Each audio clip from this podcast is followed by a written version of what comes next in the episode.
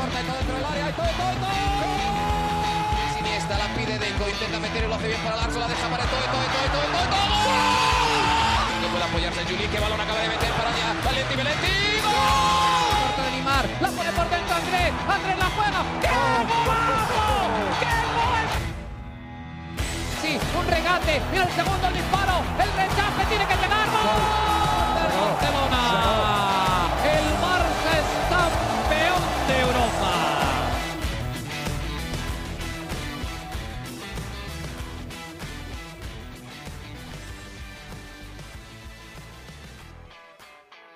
Hola amigos de ADN Barça, bienvenidos a otra edición de nuestro podcast, un nuevo lunes que comenzamos con mucha alegría, pues se dio otra goleada del Fútbol Club Barcelona este fin de semana ante los Asuna, pero no solo eso, además de la alegría que nos brindaron los chicos, una alegría que nos brindaron las chicas fue mucho mayor y para hablar de eso y de todo lo que se dio el fin de semana, estamos como siempre con Mariana Guzmán. Mariana, las mujeres del Barça son campeonas de España y de qué manera, ¿no? ¿Cómo estás? Bienvenida a ADN Barça nuevamente.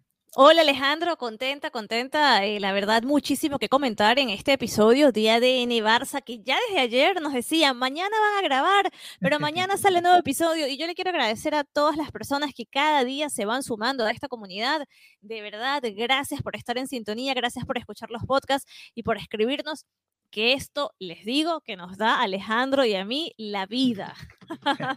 Así que sí, muchas cosas que comentar. La victoria de las chicas, que siempre lo digo, para mí el adjetivo que puede definirlas es históricas, son históricas ellas. Lo que han logrado no tiene ningún tipo de precedente en el fútbol. Es el tercer año consecutivo en el que salen campeones de la primera Iberdrola. Y yo creo que ayer fue em, fue muy especial, primero porque todavía queda mucho, ¿no? Para que la competición, todavía quedan muchas jornadas y la distancia era tan, tan larga que se coronaron campeonas. Además, lo hicieron en casa, en el Johan Cruyff, con su afición y ganándoles por goleada al Real Madrid. Era como el guion perfecto, ¿no? En casa, contra el- la, rivalidad histórica y, mm, y bueno, más allá de que la rivalidad con el Real Madrid es bastante nueva, porque el, Real Madrid tiene este equipo desde hace bastante poquito tiempo, siempre es el Real Madrid y el Barcelona. Claro. Entonces, al final eh, fue una jornada emocionante. Además, la afición, estos días, contrario a lo que son, los, días de Barcelona, han estado muy lluviosos, con muchísimo viento, y eso no impidió que el Cruyff estuviera full. Estuvo lleno el estadio con las personas apoyando a las jugadoras. Y como lo decía Xavi, son un ejemplo de fútbol, son un ejemplo de Barça, son jugadores que pueden tener una diferencia de cuatro goles, pueden quedarte 10 minutos y aún así están intentando hacerte un gol. Entonces tienen eh, ese ADN Barça, ¿no? Ese ADN también eh, ganador y, y tuve la oportunidad de verlas porque si bien no estuve en el Johan Cruyff, ellas fueron en la noche al Cierto. estadio, al Camp Nou, para entregarle a la afición eh, este, este premio, esta copa. Y mm, no es la primera vez que van, la verdad que han hecho muchas cosas históricas y por eso están continuamente, ya, ya las he visto, creo que esta es la segunda vez, y mm, la afición las aplaude, la afición disfruta viendo a las chicas del, del Barcelona femenino, también en el Camp Nou entregaron a, a la afición ofrecieron, por así decirlo, este, esta copa que se habían ganado apenas al mediodía, así que fue una jornada que desde el inicio ya tenía como un buen, una buena sensación. Había como un buen feeling en el ambiente. Estaban las chicas del Barça femenino, también el equipo de básquet que había ganado por segundo año consecutivo. Entonces también ganó contra el Real Madrid. Entonces Además, sí.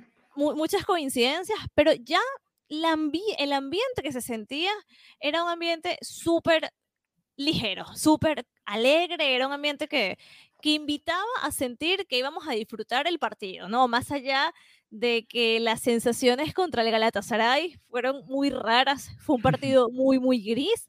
Yo creo que la, el- el- la afición hizo rápidamente borrón y cuenta nueva y aunque no fue un lleno total, porque la verdad que llenar al Camp Nou es bastante complicado, la afición, la, los fanáticos que estaban, que eran, ahora, ahora yo tuiteé el número exacto, eran 50 mil, ahora lo reviso. 54 mil y tantos. sí, sí. 54.500, algo así. Ujú. eh, al aunque estuvieron estos pocos, entre grandes comillas, por ahí que verle la cara a esta cantidad. mil personas en cualquier estadio del mundo es un Una locura, es una locura. Lo que pasa es que el Camp Nou es muy, muy grande. Pero cómo se esforzaron en hacer un buen ambiente. Así que el, la jornada de ayer, de principio a fin, no, no tuvo desperdicio alguno espectacular, porque además, como tú mencionas, no solo las chicas del, del, fútbol, sino también los hombres del baloncesto, que como bien dices, le ganaron eh, ese título al Real Madrid, ¿no? Eh, a ver, enfocándonos ya un poquito en, en lo que fue el partido, eh, partido importante para el Barça, porque es la previa a una semana que va a ser muy complicada, ya vamos a estar hablando de ella. y era un partido que estaba ahí como atravesado, ¿no? Entre los partidos importantes y, y, ya le había pasado al Barça ante el Elche, por ejemplo, que se le había eh, atragantado un poquito ese partido. Esta vez, eh, ante los Asuna, vamos a repasar el 11 titular, Ter Stegen como siempre en el arco, Dani Alves en el lateral derecho, Piqué y Eric García la pareja de centrales. Ojo que si hablamos de Piqué, ojo que si hablamos de Piqué, hay que comentar que ayer jugó su partido número 600, 600 partidos oficiales con la camiseta del Fútbol Club Barcelona que, está rompiendo también sus propios récords, bueno, los, récords del equipo, ¿no?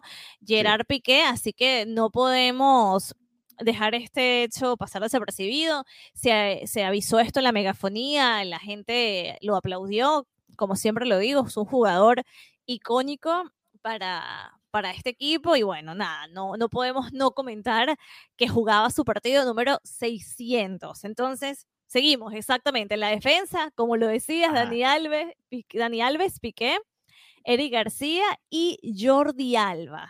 Sí, el, bueno, los cuatro que estamos, bueno, los cuatro que estamos acostumbrados, ¿no? Porque entró Eric García, que jugó de titular ante el Galatasaray, también jugó este partido contra los Asuna. En el mediocampo, Pedri, Sergi Busquets y eh, Gaby. Gaby volvía a la titularidad después de no haber podido jugar contra el Galatasaray. Y adelante, Dembélé, Aubameyang y Ferran Torres. Así que el, once titular del Barça volvió Dembélé a, a, estar entre los titulares y volvió Ferran Torres a ser titular, ¿no? Sí, además en casa, primera vez eh, desde, que pasó toda esta controversia, exactamente, primera vez después de toda la controversia en la que se invitó a Dembélé a irse por no renovar, nuevamente vuelve a ser titular en el Camp Nou junto a Aubameyang y, y Ferran. Y a ver, es que en lo que comenzó el partido, Alejandro, eh, directamente comenzó el Barcelona a hacer cosas, ¿no? estaban con mucha, muchísima intensidad tenían ganas de este partido, era lo que te transmitía, ¿no? Que era un poco lo que nos sentimos ante el Galatasaray esta misma semana en Europa League, o sea, la semana pasada, desde un primer momento. Dos días antes, ¿no? Tres días antes. Exactamente, exactamente. Era como un Barça, como más animado, como renovado y se adueñaron del balón desde el primer momento. De hecho, a los primeros minutos ya Dembélé avisaba con ese disparo que se fue de lado, ya, ya tú sentías en el ambiente que, que se venían cosas. ¿No? que, que, se venían esos goles. Yo, yo decía, Alejandro va a comenzar el podcast diciendo, nuevamente ganamos por goleada. Ya yo lo veía con estos primeros minutos. Yo decía, yo creo que vamos a comenzar el nuevo episodio de esta manera. Sí, volvió el Barça de febrero, ¿no? Que creaba ocasiones, ganaba por goleada y además no recibía goles o tantos goles, ¿no? Que ha sido también algo importante de, de, de este periodo de Xavi. Eh, Dembélé comenzó muy bien, pero eh, tuvo un par de remates que le siguen saliendo muy arriba, ¿no? Yo sigo diciendo, bueno, en algún momento Dembélé tiene que enderezar la mirilla y, y bueno, hará esos goles desde fuera del área y bueno, será un poquito más peligroso. Pero bueno, lo que no pudo hacer. Pero compensa, ¿no? Porque si bien se le van los disparos hacia un lado, hacia arriba, lo que no anota lo, lo compensa en asistencias ya lleva siete, empató creo que a Jordi Alba en, el liderato de asistencias este año en la liga, y eso que no ha jugado tantos partidos de Embelé, ¿no? Hay que recordar, estuvo fuera y, algunos ha venido como recambio, ¿no? Desde el banquillo. Eh, el primer gol, un, tengo que darle crédito, como siempre le lanzo alguna piedrita por aquí y por allá, crédito a Sergio Busquets en el pase a Gaby, pase en profundidad que genera el penal.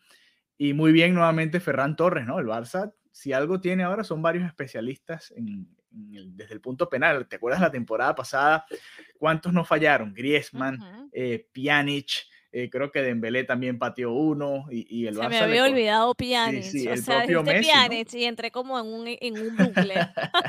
el propio Messi en, la eliminación en Champions también le taparon un penal importante. Había sido un, punto complicado al Barça. Este año el Barça el único penal que ha fallado fue el, el que le puso la puntilla a Ronald Koeman allá en Vallecas en esa derrota 1-0 eh, ante que el Rayo costó, Que le costó el cargo. Eh, pero bueno, crédito a Busquets ahí y, crédito, por supuesto a Ferran que los patea muy bien.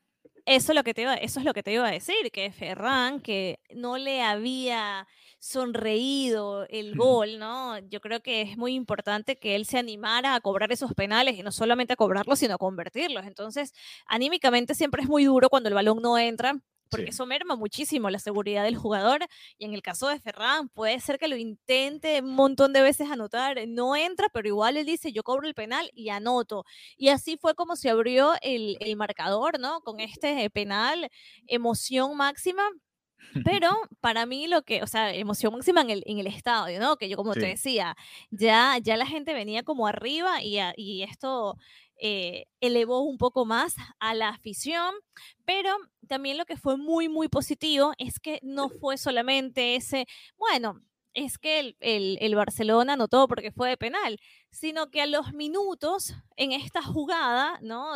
también con una asistencia de Dembélé, Ferran se reconcilia, por así decirlo, con el gol.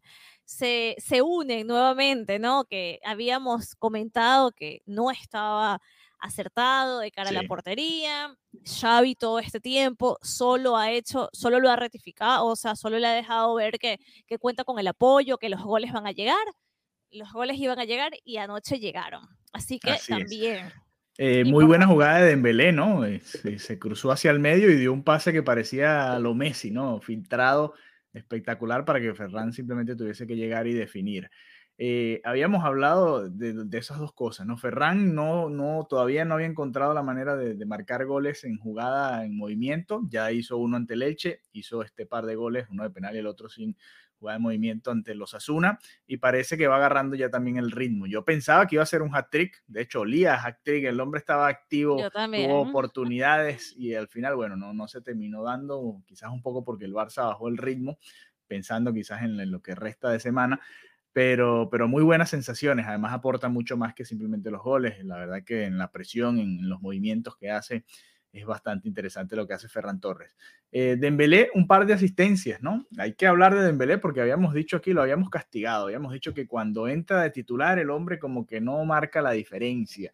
Y bueno, en este partido respondió un par de asistencias y en veintitantos minutos el Barça ya lo ganaba 3 a 0, ¿no? ¿Cuántos fueron? creo que en menos de 30, ¿no? El Barcelona ya estaba ganando, ¿no? Es, a ver, 27, exactamente, 27 minutos y ya el Barcelona estaba goleando a los Asuna eh, y, en parte gracias a lo que hizo Dembélé. Sí, a ah. ver, Dembélé genera sensaciones eh, múltiples en la afición, ¿no? Ayer, ayer por lo menos yo no sentí que fue que fue pitado, que fue abuchado, la verdad no lo merecía tampoco, hay que decirlo. Creo que mm, igual mantengo lo que comenté en el episodio anterior. Em, tenerlo como revulsivo es un as bajo la manga que puede tener Xavi.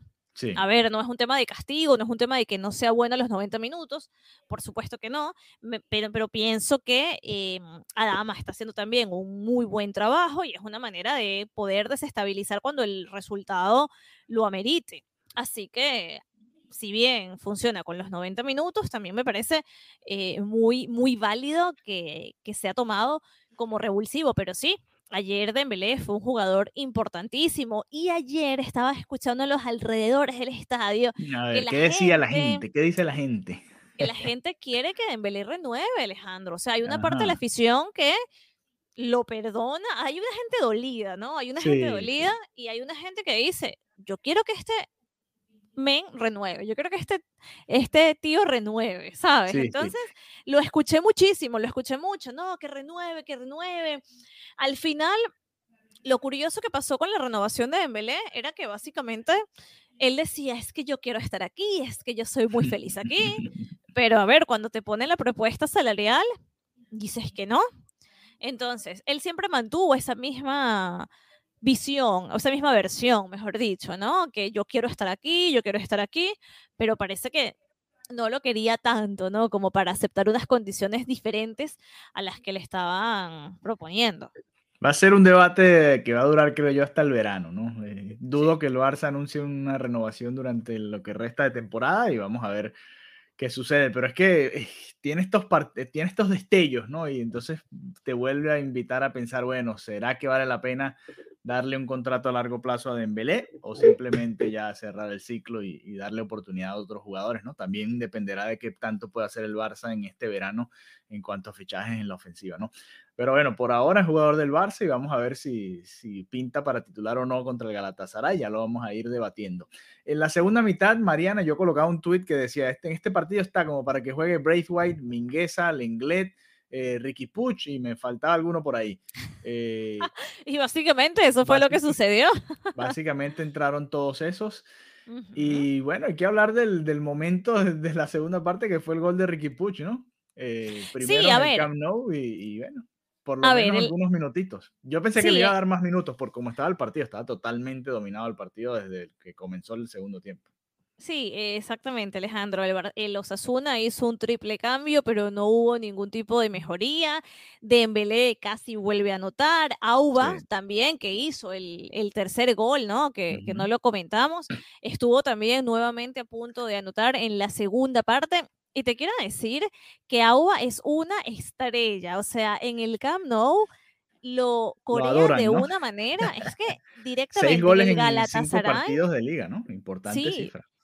Directamente en el partido ante el Galatasaray, él estaba comenzando a calentar y la gente ya estaba aclamándolo. O sea, para un jugador que acaba de llegar a Barcelona, esto, esto tiene muchísimo valor. Así que, bueno, una vez eh, anotó este tercer gol en la noche, el tercer gol de la noche, también la afición se volvió loca con cánticos, apoyándolo, ¿no? Así que, que, bueno, también estuvo nuevamente a punto de, de, de anotar. Piqué también anotó, lo que pasa es que estaba posición adelantada. Sí, pero eh, estuvo más cerrada de lo que parecía en principio. Yo vi la jugada en vivo y dije, no, adelantadísimo. Y después la repetición realmente fue 10 centímetros, si acaso, ¿no? Con estos eh, eh, fuera de juego tecnológicos, estaba adelantado y fue el hombro. Yo pensé que habían sido las piernas, fue el hombro al final lo que termina decretando el fuera de juego. Muy buena definición de Piqué, como de costumbre, ¿no? Es el, uno de los delanteros que tenemos ahí escondidos en la plantilla en la defensa. Este, bueno. Así que bueno, no logró celebrar el gol en su partido 600, Pero, pero casi casi. Y luego entraron todos estos jugadores que tú decías, ¿no? Xavi, cuando ya se cumplió una hora de partido, dio descanso a Piqué, que por cierto, Piqué salió, pero se quedó en el banco con hielo. O sea, él está tocado. Ojo que hay que tener cuidado con, con esto. Se quedó con hielo descansando, viendo el partido. Entró por él Lenglet, ¿Cuántos partidos? ¿Cuántos partidos sin mencionar el nombre, el nombre del inglés? También volvieron a jugar Mingueza, Braithwaite, Braithwaite, Ricky Puch y Memphis. O sea, ahí agarró y fue como, bueno, vengan todos a, a jugar. Braithwaite también no había tenido para nada minutos. Nada, cero, cero minutos cero. que volvió de la lesión. Cero, exactamente. Y bueno, llegó este golazo de, de Ricky Puch, justo estaba tuiteando que finalmente no entiende que tiene muchísima competencia en su posición y que por primera vez está abierto a escuchar propuestas. Eh, acababa de tuitear esto y fue cuando él hizo mm, este golazo que además se dribló a Nacho Vidal, se dribló al portero, definió, o sea, es un jugador muy, muy talentoso y, la verdad espero que encuentre un equipo en donde él pueda ser importante, un jugador donde él pueda ser determinante, porque te estás riendo, ¿qué pasa? Me estoy riendo porque tiene, ya llevas dos episodios despidiendo al pobre Ricky Pucho. Pero es que esto es una realidad. A ver, a ver, esto es una realidad. ¿Tú qué prefieres, Alejandro? que un jugador que es bueno, que tiene talento, se queda en el banquillo sin poder demostrar, sin poder aportar. Es que la, la, vida, la vida laboral de un futbolista es un abrir y cerrar de ojos. Sí, es muy y cuidado, y cuidado que se le está pasando ya la, los mejores años, como para quedarse en el banquillo. Yo lo que digo es que, el, a ver, él es el, no es el suplente ideal, digamos, de Pedri, Gaby y compañía, pero es una opción para tenerlo ahí. También hay que pensar en el banco, ¿no? Porque, a ver, si Roberto no sé si va a volver. Mm, este, Además de Nico González y, bueno, el joven que, que, contrataron hace poco, hay que ver quién más puede estar en, desde la banca, ¿no? y para jugar los torneos menos importantes del año. Pero bueno, sí, en todo caso, el, si se va a otro equipo, uno lo entiende, ya, ya ha aguantado bastante, ¿no? Ya le ha dado bastante tiempo al Barça y el Barça, bueno, no le ha dado, o, no, o él no se ha ganado las oportunidades para jugar más minutos, así que bueno. Eh, así como una parte del podcast en los inicios era denle minutos a Ricky Puch. Sí, ya, y no, ya lo dejé de decir porque era como que ya necesito cambiar el tema. Ya ahora comienza la despedida progresiva a Ricky Puch. Yo pienso que Xavi le ha podido dar un poquito más de minutos en este tipo de partidos que parecían estar definidos temprano. Yo también pienso lo mismo. Tengo esa sensación de que Xavi ha podido ser un poquito más, un poquito mejor con, no sé, no sé cómo decirle, un poquito más abierto, proactivo con, con, un Ricky Puch, no sé, no sé, la verdad eh, habrá que ver por qué no, no juega estos minutos, pero bueno, en todo caso jugó este partido, por poco llega la tercera asistencia de Dembélé, porque el primer pase del, del remate de, de, Ricky Puch fue de Dembélé precisamente, y, y, bueno, al final la muy buena jugada que comentabas de Ricky Puch, su primer gol en el, en el Camp Nou, y bueno, la felicidad por supuesto, al final él, él hablaba en, en los comentarios post partido, que bueno, que sí, que no está contento y hablaba un poquito de eso y quizás por ahí van los reportes que tú comentas, ¿no? Ya se tiene que estar dando cuenta que por los tiros que van con Pedri, con Gaby, con Nico, con De Jong por delante, va a ser muy complicado que pueda haber algunos minutos y si Busquets sigue a este nivel, pues también va a ser otra, otra, otra fija ahí en, el medio campo. Busquets es un tema de debate. Yo pensé que lo iba a sacar más temprano y lo dejó jugar bastantes minutos. No sé si es que lo va a descansar contra el Galatasaray, ya jugó la segunda mitad de ese partido de ida, o si le va a lanzar los tres partidos de la semana a Busquets completos, ¿no? Osasuna, Galatasaray y Real Madrid después el, el domingo en el Clásico. Vamos a ver cómo lo maneja Xavi. En este partido descansó Frenkie de Jong, por ejemplo. Sí, a ver, el tema con Busquets es que al final de cuentas, todavía y, cada día, ¿no? Queda como que un poquito más en evidencia que es un jugador vital, ¿no? Es como el capitán que lleva el barco. Entonces. Además, este partido estuvo, no, no, fue de ida y vuelta, ¿no? Estuvo bastante tranquilo para él. No, exacto. No le exigió tanto, digamos.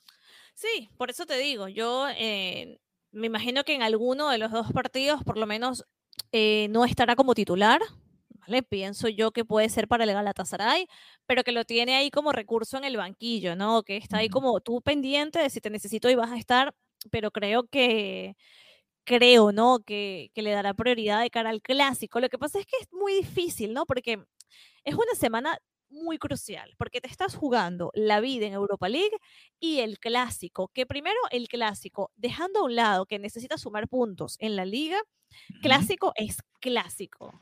Me explico. O sea, así no hubiera un tema de diferencias de puntos que hay que recortar esa distancia con el Madrid, como le ha ido recortando, por ejemplo, con el Sevilla es que es el clásico. Entonces también el, Barcelona tiene que mostrar su mejor cara para, para el culé, para, para, el aficionado. Este es un partido que también vale muchísimo. Es como un borrón y cuenta nueva. Además, es la, última se hace en el Bernabéu. es un partido que se juega en el Bernabéu. Sí, sí, sí. Por eso mismo. Eh, Entonces, por eso yo digo, este partido con esta goleada era tan necesario a nivel anímico para estos jugadores. Obviamente el Barcelona eh, necesita estar en sintonía con la liga. De hecho, ha encadenado ya con esta victoria ante los Asunas su cuarta victoria. Como acabo de comentar, igualó al, bueno, recortó distancia, ahora igualó al Atlético de Madrid en la tercera posición. Pero hay que, hay que tomar un segundo y analizar que es una semana de esas que te pueden cambiar todo el giro de la temporada. Sí, porque si el Barça queda eliminado contra el Galatasaray y después pierde el clásico, bueno, obviamente va a ser un, golpe fuerte, ¿no? Ya acaba de ganar el Real Madrid su partido, estamos grabando esto el lunes, eh, goleó 3 a 0 al Mallorca, así que vuelve la distancia a 15 puntos con un partido más del Real Madrid. Y el Sevilla sí está apenas a 5 puntos con un partido más eh, que el Barça, así que mucho más a tiro, por supuesto, el Sevilla ahí en esa segunda posición, que ojo, da, da paso a, la Supercopa de España, ¿no? Parecía lejano que el Barça pudiese alcanzar el segundo puesto y ahora está apenas, entre comillas, a cinco puntos, ¿no? Y además queda un enfrentamiento directo con el Sevilla también. Así que va a estar muy, muy, muy pareja esa pelea ahí en Europa, que está caliente. Como tú decías, el Barça empatado con el Atlético de Madrid en 51 puntos, tanto el Atlético como el Betis tienen un partido más, el Betis con 49, la Real Sociedad con 47, el Villarreal con 45, está parejito, seis puntos apenas entre el tercero y el séptimo puesto que te deja ya fuera de los puestos europeos, para que tengan una idea de, lo parejo que está eso ahí, todos detrás del Real Madrid, que bueno, ha sido una máquina de resultados, hay que, hay que decirlo, ¿no? Hoy asistencia de Benzema y par de goles. Eh, salió lesionado, ojo, salió con molestias en un tobillo, el tobillo izquierdo, y vamos a ver, tiene seis días para recuperarse de cara al clásico, pero bueno, importante eh, el Pichichi de este año de la liga. Si puede o no jugar ese partido, por supuesto, será importante. Ya haremos un episodio especial en esa previa al clásico, hablando un poquito de lo que se espera de ese partido, ¿no? Eh, eh, hablábamos un poquito de, las figuras jóvenes del Barça, Mariana, y hay que hablar de dos casos de posibles renovaciones que todavía no se han dado, ¿no? Eh, Gaby y Araujo. ¿Qué es lo que se dice? ¿Qué está pasando? ¿Por qué no se ha dado todavía esta renovación? Si ambos han sido bastante claros que quieren continuar en el Barça. Yo pensé que iba a ser como Pedri, ¿no? Que fue bastante rápido el proceso. Sí, a ver, el tema es que Gaby y Araujo han demostrado el nivelazo que tienen eh, y, bueno, nada, eh, resulta que las ofertas que les han hecho no han sido lo suficientemente atractivas. Lógicamente, cuando ya comienzan a mostrar un nivel como el que tienen, comienzan a llegar ofertas de otros clubes y eso también hace que el negociar no sea necesariamente tan sencillo. Ambos jugadores, que además siempre se han identificado con los colores del Barcelona, em, han dicho que quieren, quieren permanecer en el equipo, pero precisamente el club les pidió, ok, vale, perfecto, entonces hagan entender a sus agentes que es la voluntad de ustedes renovar, ¿no? Porque al final es lo que hablábamos en un momento con Ilaix Moriba, ¿no? Que eh, no, que me quiero quedar, no, pero que la gente, a ver, es que el que tiene que tener la última palabra es el jugador, no el agente. Entonces, Vamos a ver, yo no me imagino a ninguno de estos jugadores saliendo del Barcelona por un tema económico, pero, pero bueno, también que, que hablen con los managers, ¿no? Y que, y que pongan su voluntad muy, muy clara. La diferencia aquí entre estos dos casos, estaba revisando la edad de Araujo, acaba de cumplir 23 años. Sí. Araujo va a firmar su primer gran contrato, ¿no? Como futbolista, eso, eso hay que entenderlo y ya está en la edad, vienen los mejores años en teoría de su carrera. A Gaby todavía le queda mucho más tiempo, ¿no? Eh, tiene apenas 17 años y, bueno, puede firmar un contrato ahora y después dentro de 5 o 6 años firmar otro gran contrato y bueno, jugar muchos años todavía. Yo entiendo lo de Araujo además con, con los reportes de la firma de Christensen y el supuesto salario que iba a ganar o que va a ganar el danés, entiendo que por ahí también los agentes dirán, bueno, si tienen este, si le están ofreciendo esto supuestamente a este jugador, pues entiendo que el mío, que además es de casa y todo el concepto que tenemos en el Barça con, estos jugadores que tienen el ADN Barça, eh, yo entiendo la posición de la gente y bueno, vamos a ver, ojalá, ojalá lleguen a, a, ese acuerdo antes del verano, antes del verano para que no haya complicaciones en ese sentido, ¿no? Eh, pero entiendo un poquito, sobre todo Araujo, que ya tiene sus 23 años. Este es el momento de capitalizar todo ese esfuerzo, ¿no? De tantos años de trabajo. Y bueno, es el momento y, le llega en, una posición interesante para el Barça, porque Piqué, como tú decías, está a un muy buen nivel, llegó a 600 partidos, pero ya también es hora de, irle buscando varios que puedan suplirlo, ¿no? No solo Eric García, está Araujo, vendrá Christensen, pero hay que seguir buscando opciones, ¿no? y ese momento está llegando. Así que interesante, interesante, una de estas, mm, no ha sido tan novelera, pero una de estas historias que vamos a seguir de aquí al, verano a ver cómo se va desarrollando todo esto, ¿no? Eh, Mariana, antes de finalizar, el partido del jueves, la vuelta de los octavos de final de la Europa League en Turquía, un ambiente que va a ser complicado, lo decíamos cuando se dio el, el emparejamiento ¿no? de esta llave. Decíamos, hay que definir esta llave de una vez en el partido de ida en Camp Nou, no pueden salir vivos de acá. Terminó 0 a 0 y ahora nos vamos a jugar la vida ya en Turquía, además, apenas un par de días antes del clásico. ¿Cómo manejar en cuanto a las rotaciones este partido? Porque tú decías, es verdad, se juega la vida el Barça en la Europa League, es, el único trofeo que le queda posiblemente por ganar, porque la liga realmente está prácticamente imposible, ¿no? Con, la distancia que, queda con el Real Madrid, más allá de que está el enfrentamiento del domingo. Eh, ¿Qué te gustaría ver? ¿Qué once titular contra el Galatasaray, por ejemplo? Yo creo que vamos a ver a, Ronald Araujo. lo guardaron, ¿no? No jugó, no jugó el fin de semana. Recibido. Dani Alves, Dani Alves no, porque no puede estar en Europa League. Entonces, eh, exactamente. Em, Dest, eh, Piqué, que está ahí tocadín. Eh, Araujo. y Piqué. Exactamente. Em, Jordi Alba, ¿no? Que, sí, Es el fijo, ¿no? En el medio campo, Pedri, Busquets y creo que vuelve Frenkie de Jong. Probablemente descansó este fin de semana contra Osasuna. Exactamente, que también estaba ahí descansando. Yo creo que en, el, en la delantera, yo pienso que vamos a ver la vuelta de Adama eh, junto a Aubameyang y Ferran. Para mí ese, ese es el once inicial con el que saldrá ante el Galatasaray. No sé qué opinas tú. Sí, es prácticamente el once de lujo, ¿no? Pues, dependiendo de quién prefieras entre Adama y, y Dembélé. Dembélé. Y bueno, ¿Prefieres a Dembélé o, fue para completar la idea? No, no, no, fue para completar la idea. Eh, creo que para este partido prefiero a Dama, ¿no? Como, como te dije, eh, Dembélé en el campo listo en caso de, de, como dice, en caso de incendio rompa el vidrio. ¿Sabes qué? Si Dalves estuviese, si Dalves, si Dani Alves estuviese disponible, me mezclé entre Des y Alves. Si Dani Alves estuviese disponible, yo jugaría este partido con Dani Alves y dejaría el fin de semana a Dest para tratar de frenar a, a Vinicius, ¿no? Por la velocidad que tiene. Hmm. Pero bueno, ya que no se puede, le va a tocar hacerlo al revés, ¿no? Jugar a Dani Alves el domingo probablemente en el clásico y, y, Dest este partido contra el Galatasaray. Em, que Dani Alves, ojo, también tiene esa veteranía que, que es importante, ¿no? En partidos como el clásico.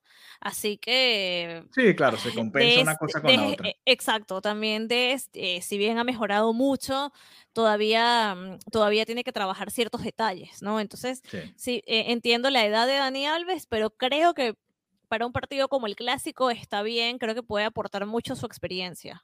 Sí, sí, también. Y, ya vamos a hablar de eso el, jueves, ¿no? Después de ese partido entre Galatasaray y el Barça. Yo estoy de acuerdo contigo, creo que Adama debería ser titular y probablemente Dembélé sea titular el, domingo contra el Real Madrid. Vamos a ver qué, se plantea, ¿no?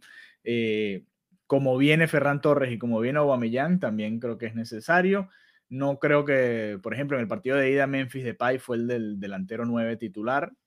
Descansó ahí a Aubameyang yo creo que va a volver Aubameyang a, a, la titularidad, pero creo que ahí podría estar la otra variante de Xavi, poner nuevamente a Memphis y terminar el partido con Aubameyang si hace falta, ¿no? No sé qué piensas con respecto a eso, o te quedarías igual con, con Aubameyang como nueve de titular y que entre Memphis.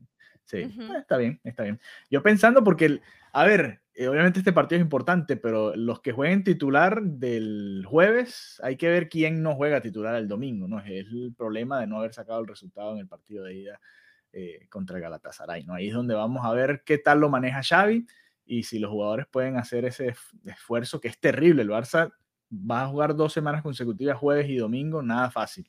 Nada fácil para el Barça. Hoy me extrañaba muchísimo que el Madrid jugó el miércoles y jugó este lunes. El, o sea, el Barça creo que debió haber jugado al menos el lunes esta semana, o sea, haber jugado hoy para tener tres partidos entre tres días entre cada uno de los partidos, pero bueno, el calendario es el que es y parte del, castigo de, no haber clasificado en la Champions es tener que jugarlo. Es lo que te iba a decir, es que al final es la mala suerte, de, entre comillas, del, de, estar en Europa League, ¿no? También que te queda muy, muy cerquita a las jornadas de la liga. Pero ahí hay talento, hay talento, así que a ver cómo lo maneja Xavi. Tiene opciones, tiene muchos menos, ya creo que no hay nadie lesionado, solamente Ansu Fati en, la plantilla del Barça. y bueno, Sergi Roberto, si lo quieres contar dentro de Ay, qué malo, Alejandro, claro que hay que contar. A ver, bueno, pero es que Xavi no lo ha tenido. No, sí, sabes que yo lo sigo en, en, redes sociales y siempre veo que él ha estado mm, esforzándose bastante, ¿no? Por recuperarse y, y, nada, es una lástima, también creo que es un jugador que, que, bueno, por resultados, por la plantilla que hay, ya simplemente creo que no hay un espacio para él en, el Barcelona, así que es un jugador que yo creo que también estará de salida. Y, mm, y, un poco para, para cerrar, ¿no? Mi comentario, yo creo que hay que, hay que tener un poco esta mentalidad a lo, a lo cholo de partido a partido esta semana. ¿Sabes? Porque odias la frase de partido a partido. No la odio, pero me parece que que a veces no es verdadera. Eh, por ejemplo. A veces no es verdadera, es verdad. Entiendo tu punto, pero yo creo. Si el Barça hubiese goleado al Galatasaray en casa, no estarías partido a partido, estarías pensando en el clásico y el Galatasaray juega en la banca y ya te olvidas de eso. Totalmente. Por eso digo, esta semana, esta semana creo que es súper importante llevarlo el partido al partido, porque si no te puede comer la mente, ¿no? Como, bueno, entonces no uso a este jugador porque va a jugar acá y al final hay que sacar el resultado en Europa League es una necesidad y es el primer partido y es como dices tú, la competición que todavía hay vida. Entonces yo creo que hay que pensar al 100% en Europa League y una vez pase con el panorama, con los jugadores, porque al final el fútbol es impredecible, no sabes si, espero que no, que su jugador se lesiona, o sea, no sabes qué va a pasar. Hoy al Madrid se le salieron lesionados Rodrigo, y Benzema, así que podrían ser bajas para el clásico. Por eso te digo, entonces al final hay que, hay que tomárselo, yo creo que particular en una semana tan complicada y tan demandante de esa manera. Pensar primero en un partido, darlo todo por ese partido, dejarte la vida y solo después de que, o sea, que suene el pitido final en ese partido, es que, nada, que, que piensas ya en el clásico. Bueno, ojalá el Barça pueda sacar el pecho como lo hizo en febrero, con todos estos partidos importantes seguidos.